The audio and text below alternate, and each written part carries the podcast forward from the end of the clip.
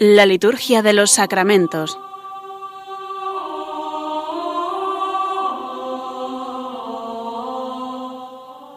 Con el Padre Juan Manuel Sierra.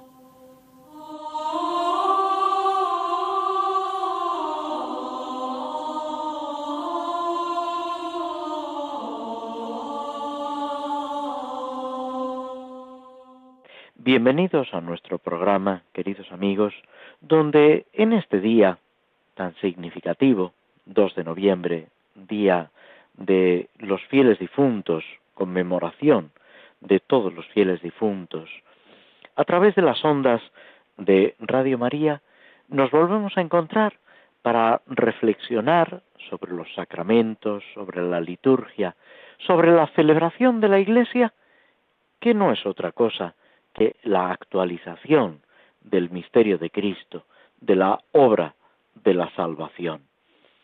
Dándole gracias al Señor, eso es la Eucaristía, que en griego significa acción de gracias, haciendo presente el sacrificio de Cristo en el Calvario y unidos a toda la Iglesia, pedimos por nuestros hermanos. Ayer, domingo, celebrábamos la solemnidad de todos los santos.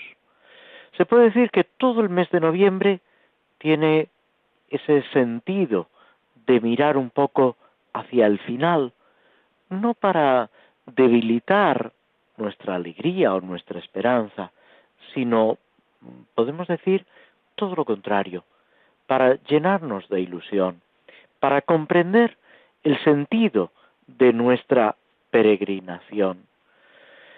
El cristiano siempre ha sabido y siempre debe saber que aquí estamos de paso, que todo lo que nos rodea, siendo bellísimo, siendo un regalo de Dios, una ayuda, nos debe conducir a esa patria definitiva. Hay un texto que en algún programa en años anteriores hemos utilizado una meditación del Papa Pablo VI, de San Pablo VI, en la que reflexiona sobre su propia muerte. Es un escrito que se publicó después de su muerte, donde él mismo, desde su situación personal, sus dudas, su debilidad física y espiritual al mismo tiempo, se aproxima a ese acontecimiento, podemos decir, que es la propia muerte. Y empieza con esas palabras. Se impone esta consideración sobre la caducidad de la vida temporal, sobre el acercamiento inevitable y cada vez más próximo de su fin. No es sabia la ceguera, dice el Papa, ante este destino indefectible, ante la desastrosa ruina que comporta, ante la misteriosa metamorfosis que está para realizarse en mi ser, ante lo que se avecina. Y ante eso, él se pregunta, ¿quién soy? ¿A dónde voy? ¿Qué debo hacer? Y todo esto con la certeza de que llega la hora de ese encuentro con Cristo, sabiendo que la providencia se manifiesta de esa manera, guiando a la iglesia y guiándole a él mismo. Esto que el Papa Pablo VI reflexiona, de una forma o de otra, se aplica a cada uno de nosotros, llamados a la amistad con el Señor. Este día de oración por los fieles difuntos Después, en la siguiente parte de nuestro programa, nos detendremos en las oraciones de este día. Es algo que mm, constituye una llamada de atención junto a otras celebraciones de santos que siguen en estos días. El día 3, mañana, celebraremos a San Martín de Porres, religioso dominico, hermano lego, que brilla por su caridad, por su servicio, por su humildad, que es un ejemplo de sencillez evangélica y de entrega a los más necesitados. Al día siguiente, casi como contrarrestando, y no es la palabra, porque un santo no contrarresta a otro, sino todo lo contrario, se complementan, es una riqueza, como recordábamos en la fiesta, en la solemnidad de todos los santos. San Carlos Borromeo, obispo, arzobispo de Milán, con esa mm, importancia que tiene en la reforma de la Iglesia, en el concilio y después del concilio de Trento. Después, el día 5, en España, Santa Ángela de la Cruz, una santa mucho más reciente, también entregada a la caridad, al servicio de los pobres, fundadora de las Hermanitas de la Cruz. El 6 de noviembre, San Pedro Poveda, Inocencio de la Inmaculada y compañeros mártires. Tantos obispos, sacerdotes, religiosos, fieles laicos, como en el siglo XX, en España, dieron la vida por Cristo. Fueron fieles al Señor hasta el derramamiento de su sangre, porque no hay alegría comparable a gastar la vida en el servicio del Señor, en dar la vida por Cristo. Todos estos santos nos están ayudando, presentando ese misterio de la salvación que en cada uno de nosotros resuena de una forma distinta. Pero en todos ellos y en la vida de cada uno de nosotros debe resplandecer la presencia de Cristo, su amor y ese compromiso por los hermanos, esa alegría de gastarnos y desgastarnos, como pide San Pablo, como él mismo realiza, pidiendo también por aquellos hermanos nuestros que lo necesitan, los vivos y los difuntos. Este mes de noviembre se puede decir que es un mes dedicado a la oración, a la oración por los vivos y por los difuntos, a vivirlo con esa responsabilidad que Jesús en el Evangelio deja muy clara con la parábola de los talentos y con tantas otras enseñanzas. Se nos ha dado una semilla que debemos hacer fructificar. Es la parábola del sembrador. Es también esos talentos, ese capital que algunos reciben para dar fruto, más o menos. Lo importante es tomar parte, como dirá San Pablo, en los duros trabajos del Evangelio, según la fuerza de Dios, según la fuerza que Dios mismo nos comunica, para un día poder cantar juntos en el cielo las misericordias del Señor, para participar plenamente de la victoria de Cristo. Pero para eso hay que morir con Cristo para resucitar con Él. Y es lo que se realiza sacramentalmente en el bautismo y también en los demás sacramentos. Morir con Cristo para resucitar con Él, configurados a Cristo para dar fruto en abundancia y para poder vivir aquí por toda la eternidad ese encuentro trascendental con el Señor. Esto que pedimos con humildad, debemos vivirlo también con ilusión, dando razón de nuestra esperanza, como dice la carta de San Pedro, a todo el que nos la pida, sin orgullo, sin pretender imponer por la fuerza, pero sin callarnos ese mensaje de salvación que se nos ha comunicado, esa verdad de fe que poseemos y que debe ser siempre para nosotros un verdadero tesoro. Dejamos unos instantes escuchando un poco de música antes de pasar al tema central de nuestro programa, que en este día de conmemoración de todos los fieles difuntos dejamos eh, eh, digamos, parada la lectura y comentario de las misas por diversas necesidades para ocuparnos también de unas misas que son por una necesidad especial, por una intención especial, aunque en el misal ocupan un apartado distinto. Las misas en la conmemoración de todos los fieles difuntos y los formularios de difuntos que enlazan también con esa liturgia exequial, con la liturgia de difuntos, que es también muy importante porque nos presenta ese misterio de la muerte de Cristo y de nuestra propia muerte unidos a Cristo. Nos detenemos unos instantes antes de proseguir con nuestro programa.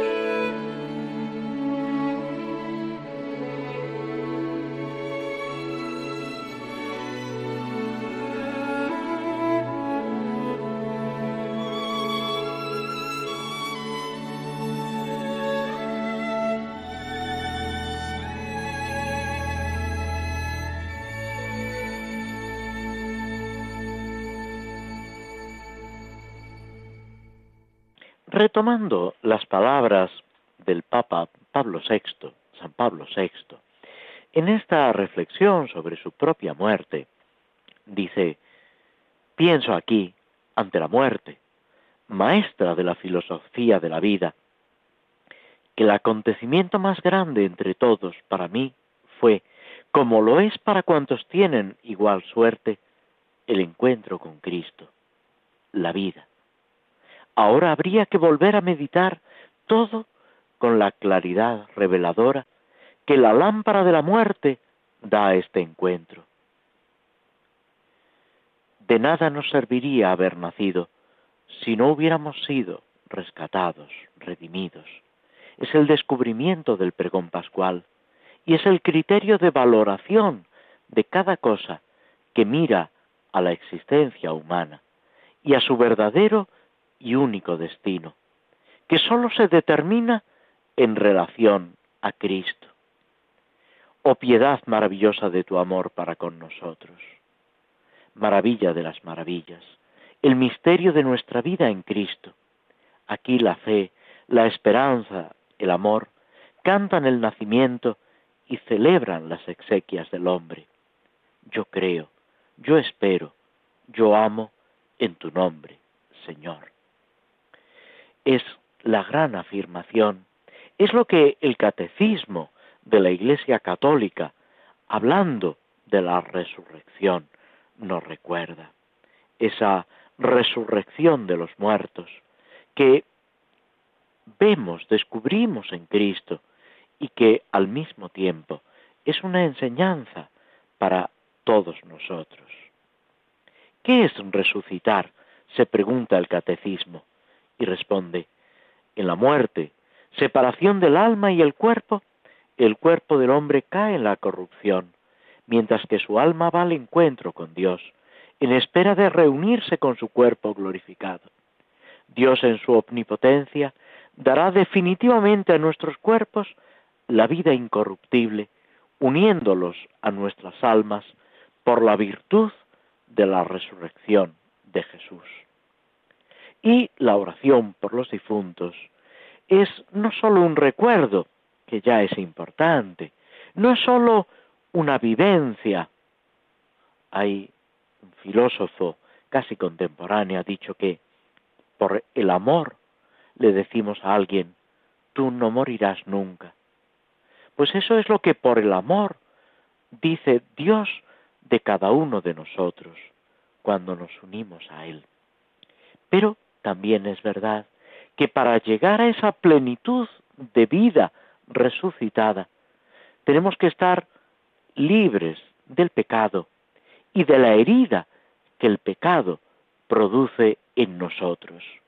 De ahí la existencia del purgatorio, que es una verdad de fe, como el estado de purificación de aquellos que no han alcanzado durante su vida ese grado en la caridad, en la perfección, para poder acercarse a Dios. Y eso se realiza mediante la caridad, mediante el amor. Y ahí es donde nuestra oración por los difuntos que necesitan nuestra oración. Nosotros colaboramos con ellos y luego ellos, alcanzada la meta, cuidan también de nosotros. Es el misterio de la comunión de los santos. Por eso la Iglesia no cesa de pedir por los difuntos. Ese es el sentido también de las indulgencias. Ese es el sentido de las oraciones por los difuntos y de la intercesión que siempre en la plegaria eucarística la Iglesia introduce como oración por los difuntos. En este día de conmemoración por los fieles difuntos se recogen tres formularios de misa.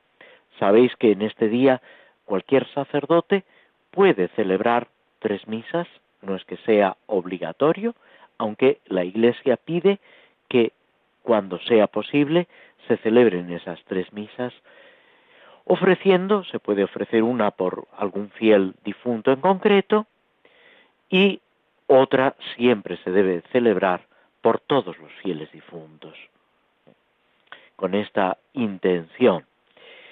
También, como decíamos, al final del misal aparecen toda una serie de formularios de misas por difuntos. Las primeras son misas exequiales, misas para las exequias. Este nombre de exequias se refiere precisamente a lo que nosotros llamamos el entierro, la misa en el entierro o inmediatamente después de la muerte. Luego hay otras misas en el aniversario, cuando se cumple pues eh, unos pocos días o un año de la muerte del difunto, o cuando por un motivo o por otro eh, celebramos la misa eh, de una forma especial por un difunto, con los textos y con las lecturas propias de difuntos. También está previsto, y muchas veces se hace así, eh, celebrar la misa que corresponde a ese día, sea del tiempo ordinario, sea de un santo, ofreciéndola de una forma especial por uno o por varios difuntos. Son lo que se llaman las intenciones de la misa, en las que se pide eh, y la Iglesia eh, pone toda su oración por un difunto en concreto y se suele dar una limosna que es lo que se llama el estipendio. Es una limosna que aquel que ha encargado la misa ofrece eh, por esta intención y como ayuda a la Iglesia y a los sacerdotes. Es muy importante esta oración por los difuntos que la Iglesia ha tenido siempre presente, no solo en el rito romano, que es en el que habitualmente celebramos en España, sino también en otros ritos litúrgicos, en el mismo rito eh, hispano-mozárabe, también eh, se incluyen, aunque no hay un día como en el rito romano de conmemoración de todos los fieles difuntos, sí que se prevé las misas, las oraciones por los difuntos. Y es importante estas eh, misas, estas oraciones. La Horacio Admonicionis, por ejemplo, de esta conmemoración de los difuntos, una de las misas, dice, Dios, piedad verdadera y verdadera piadosa, y verdad piadosa, clemencia insuperable y bondad que no se apaga, queriendo librarnos de la muerte, y si hiciste sufrir la muerte a nuestro Señor Jesucristo, hasta el punto que en su descenso al infierno fuera nuestra ascensión al cielo.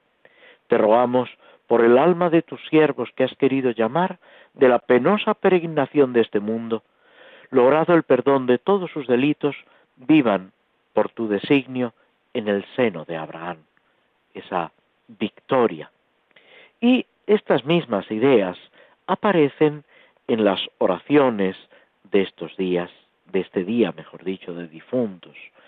Escucha con bondad nuestras súplicas, para que al confesar nuestra fe en tu Hijo resucitado de entre los muertos, se afiance también nuestra esperanza en la futura resurrección de tus siervos. Todo se apoya en la resurrección de Cristo. Esta es la clave, el punto firme en el que nos apoyamos. Cuando muchas veces esa frase coloquial que a veces en las desgracias, en los acontecimientos adversos, eh, se pronuncian, todo tiene arreglo menos la muerte. Es una afirmación falsa, con toda la buena voluntad, pero que no responde a la verdad. También la muerte tiene arreglo.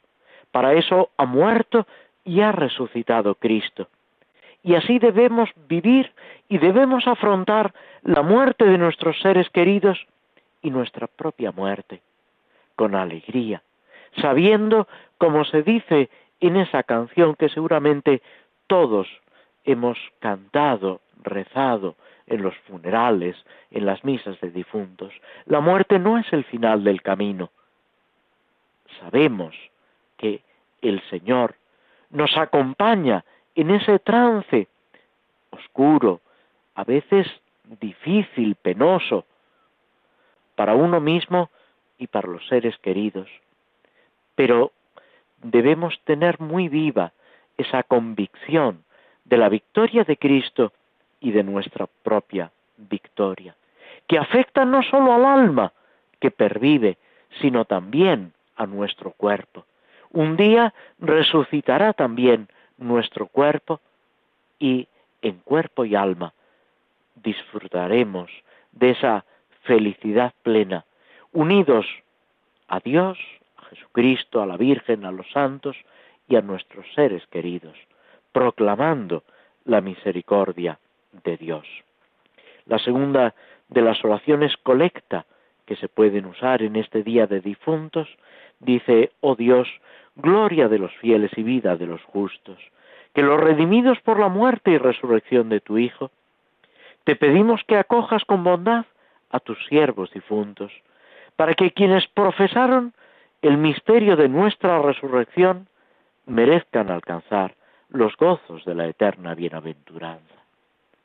Pedimos por los que han vivido, han compartido nuestra fe, para que su esperanza se vea colmada plenamente, para que gocen de la eterna bienaventuranza, y nosotros un día también con ellos. Y la tercera de las oraciones de este día. Oh Dios que hiciste pasar a tu unigénito al reino del cielo una vez vencida la muerte, concede a tus siervos difuntos que superada su condición mortal puedan contemplarte para siempre como su creador y redentor. Fijarnos en Cristo, poner la mirada en Él, que ha vencido a la muerte. Lo que decimos también el Viernes Santo, ¿dónde está? y el domingo de resurrección, ¿dónde está muerte tu victoria? ¿Dónde está tu aguijón? La muerte ha quedado vencida, destruida por la resurrección de Cristo. Y lo que contemplamos en Él se realizará, se verificará también en nosotros un día por la misericordia del Señor. Y con esa alegría debemos seguir adelante, debemos vivir con esa ilusión, con esa convicción profunda de que el Señor está a nuestro lado, nos cuida, nos guía, nos protege. En este día, el prefacio que se utiliza es siempre uno de los prefacios de difuntos. No vienen en el misal entre las oraciones del día de todos, la conmemoración de todos los difuntos, ni vienen tampoco en el apartado de eh, las misas por los difuntos al final del misal, sino que se encuentran dentro de lo que se llama el ordinario de la misa, junto a los demás prefacios, al final. Vamos a fijarnos un momento en el tercero de estos prefacios de difuntos, el más conocido es quizá el primero, que nos habla tomando expresiones también de San Pablo, aunque la certeza de morir nos entristece, nos consuela la promesa de la futura inmortalidad, porque la vida de, de tus fieles, Señor, no termina, se transforma, y al deshacerse nuestra morada terrenal, adquirimos una mansión eterna en el cielo. El tercero de estos prefacios es más sencillo, mucho más breve, si omitimos la introducción y la conclusión, que son casi iguales en casi todos los prefacios, apenas son tres líneas y que sin embargo nos están enseñando algo muy importante. Porque Él dice el prefacio, Cristo es la salvación del mundo, la vida de los hombres, la resurrección de los muertos. Son tres afirmaciones que presentan en toda su trascendencia la redención de Cristo, que es salvación, vida y resurrección. Es salvación porque nos ha rescatado del pecado, que es la ruina de la creación entera la rebelión contra Dios.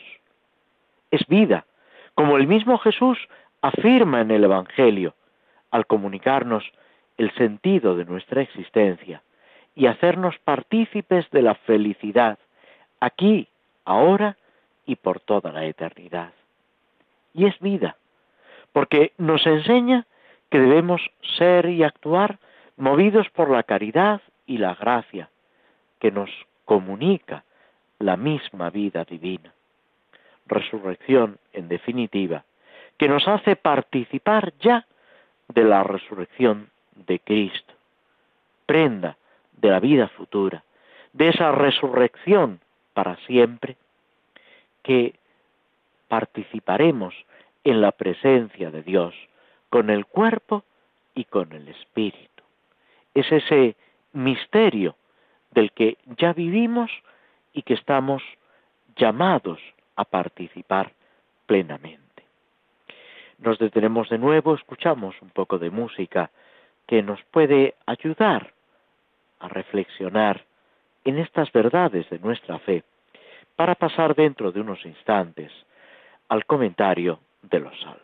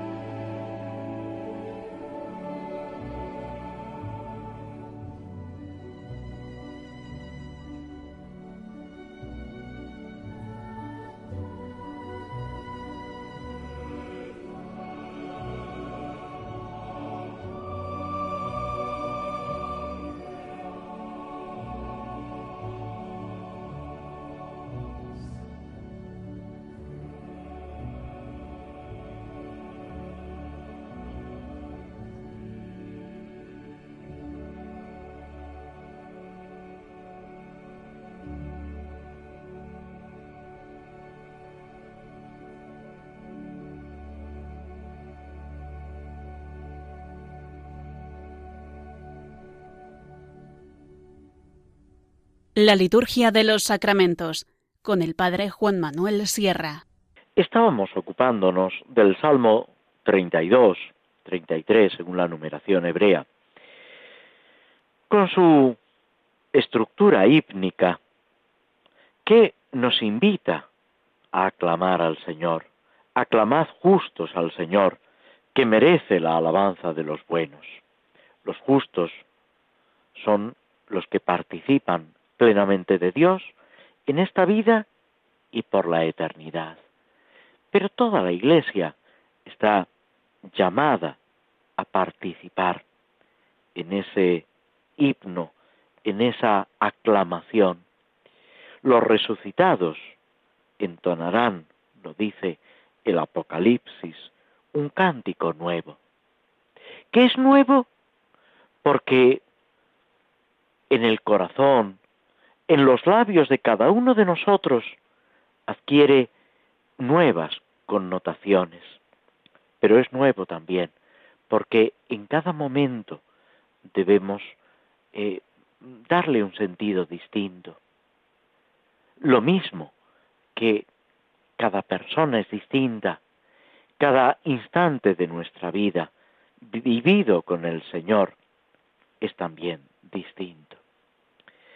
El creyente, a pesar de la muerte, a pesar de las desgracias, de la enfermedad, que, por ejemplo, ahora nos hace sufrir de una forma tan extendida, pues a pesar de todo, la alegría debe ser una característica del creyente.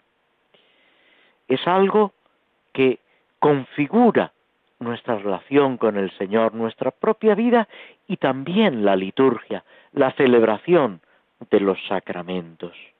Vivirlo así. Cada vez que rezamos, aunque las palabras se repitan, debe tener siempre una vivencia inédita, nueva, desbordante.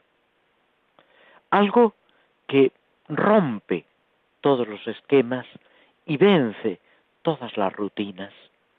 Fijaos que la rutina no está en la repetición de los actos, sino en nuestro corazón, en ese cansancio, en ese aburrimiento, en esa tristeza existencial que a veces nos acecha y que se puede decir que es diabólica. Frente a eso está la alegría de Cristo, la novedad de la gracia de Dios y de nuestra vida en Cristo.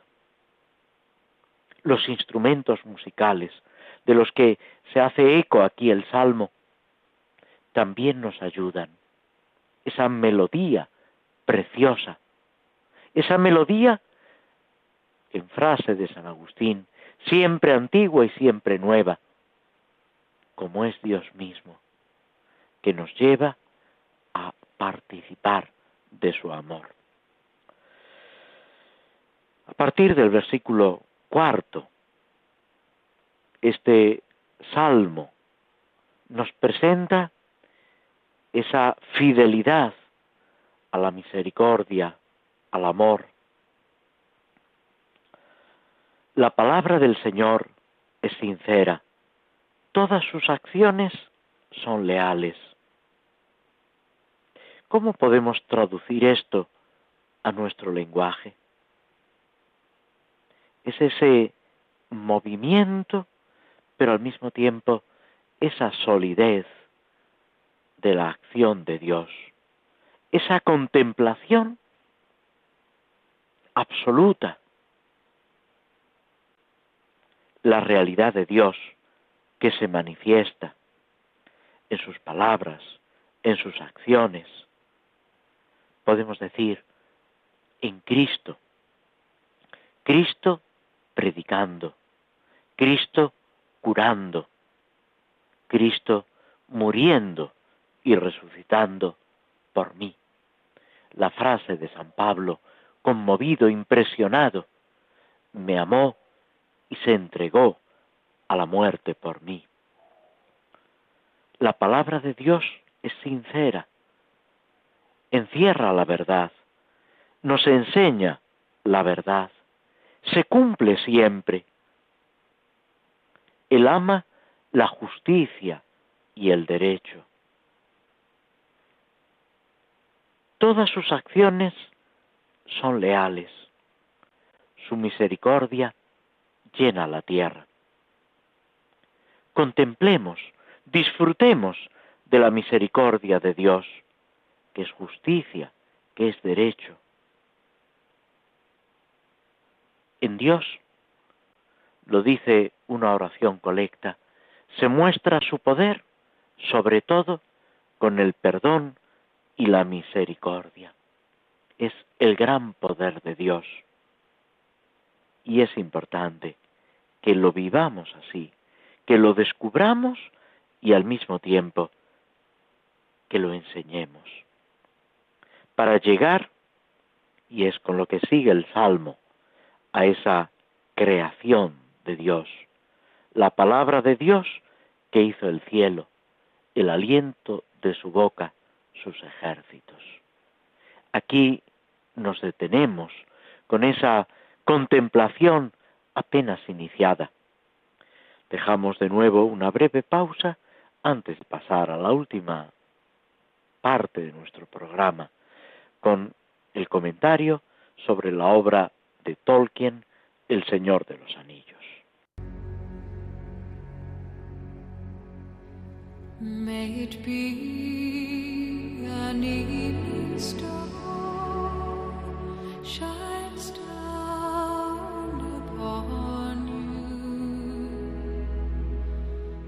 May it be when darkness falls,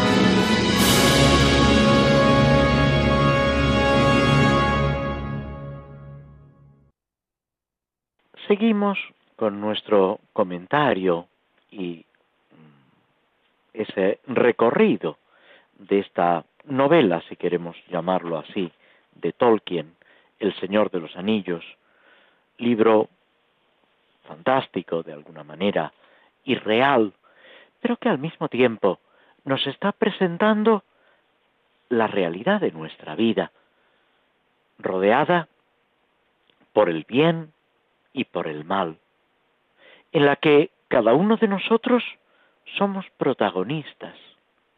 Cada uno de nosotros tiene un papel, una misión que cumplir, que a veces no terminamos de descubrir o no comprendemos el sentido de las acciones, de las situaciones en las que nos encontramos. Y que sin embargo, Dios en su providencia nos va conduciendo, va poniendo personas en nuestro camino que nos sostengan, nos ayuden. Y también, en medio de las dificultades, Él mismo nos protege, nos guía, nos rodea con su amor. Hemos dejado a Frodo que ha logrado escapar, digámoslo así, por los pelos de esos personajes misteriosos que él ya sabe que son servidores del enemigo, del malo, podemos decir, que intentan eh, infligirle el mal, que todavía él no sabe qué es lo que pretenden, pero en su corazón tiene muy claro que debe evitarlos, huir, que no puede consentir que el mal se le acerque, porque lo destruiría. Han llegado a esa casita que Frodo había comprado en esa población, en los límites de la tierra que ocupan los hobbits, esos hombrecillos. Y que en realidad lo que pretende es darle una cobertura, una excusa en su huida, en su fuga, podemos decir, de la comarca, intentando llevar el anillo mágico donde esté seguro, donde pueda ser destruido, para intentar terminar con el mal, acabar con el mal. Él no sabe todavía muy bien cuál va a ser su papel en la historia. Y también esto es importante, lo va descubriendo momento tras momento, acontecimiento tras acontecimiento. A veces nos gustaría conocer todo el recorrido de nuestra vida. Y eso es una ilusión y quizás no sea lo que más nos conviene. El Señor nos va mostrando, como a Abraham, lo que hay que hacer en cada momento. Y ahí entra el discernimiento, el ir descubriendo lo que Dios quiere de mí aquí y ahora, pidiéndole luz para conocerlo y fuerza para cumplirlo, pidiéndole en definitiva, su gracia que nos ayude a avanzar, a caminar en medio de las dificultades. Podemos pedirle que desaparezcan las dificultades, pero con frecuencia lo que el Señor va a hacer es algo mucho más importante. No es que desaparezcan las dificultades, sino darnos fuerza y sabiduría para afrontarlas y superarlas. Llegado a la casa, después de descansar, asearse, después de la cena, él intenta decirle a sus amigos que todo es apariencia, que lo han preparado todo muy bien, pero que él se tiene que ir. Pero no sabe cómo decírselo y Merry toma la iniciativa. Y Frodo se queda boquiabierto, porque él pensaba que todo era un plan secreto que sólo conocía Gandalf y él y un poco su compañero, su amigo Sam. Y se encuentra con que también el resto de sus amigos lo conoce, incluso mucho más de lo que él se esperaba, mucho más de lo que él podía soñar o imaginar. El secreto, le dice Merry, solo lo conocemos nosotros. Frodo queda asustado, piensa que es algo del dominio público. No, solo lo conocemos nosotros, tus amigos, los cercanos. Te conocemos bien, pasamos largas jornadas contigo para conocer, para disfrutar de los amigos. Hay que pasar tiempo con ellos. Hay, que afrontar juntos dificultades. Nos aterrorizaba la idea de que nos dejaras, de que partieras solo. Y Frodo les dice, es inútil que tratéis de retenerme. Ayudadme, no me pongáis obstáculos. Tengo que marcharme. Ya es muy difícil. Y ellos le dicen que no entiende. Tienes que partir, pero nosotros también iremos contigo. Es lo que también los apóstoles le decían a Jesús, Tomás, Pedro, iremos contigo. El problema es que se fiaban de sus propias fuerzas. Cuando los apóstoles empiezan a fiarse de las fuerzas de Cristo. Entonces es cuando salen victoriosos. También nosotros, fiados en la amistad con Cristo y con nuestros amigos, con los que comparten nuestra fe y aquellos que están llamados a compartir nuestra fe, apoyados en el Señor, debemos seguir adelante afrontando las dificultades, unidos por encima de todo. Habrá momentos en, los que no pueda haber esa presencia física, no podamos estar pues eh, visiblemente unidos, cercanos, sintiendo esa caricia, ese abrazo, esa mano que nos conforta, pero sabiendo que hay algo mucho más importante, ese amor esa amistad, esa acción de Dios, que en el misterio de la comunión de los santos nos hace solidarios en el bien y nos hace estar unidos por encima de todo. Con esta esperanza, unidos al Señor y unidos en la oración, nos despedimos de todos vosotros agradeciéndoos vuestra presencia entre comillas, vuestra compañía a través de las ondas de Radio María y esperando volver a encontrarnos, si Dios quiere, a mediados de este mes de noviembre. Que el Señor os dé su fuerza, que el Señor nos anime y nos conforte a todos y que juntos podamos alabarle. Muy buenas tardes.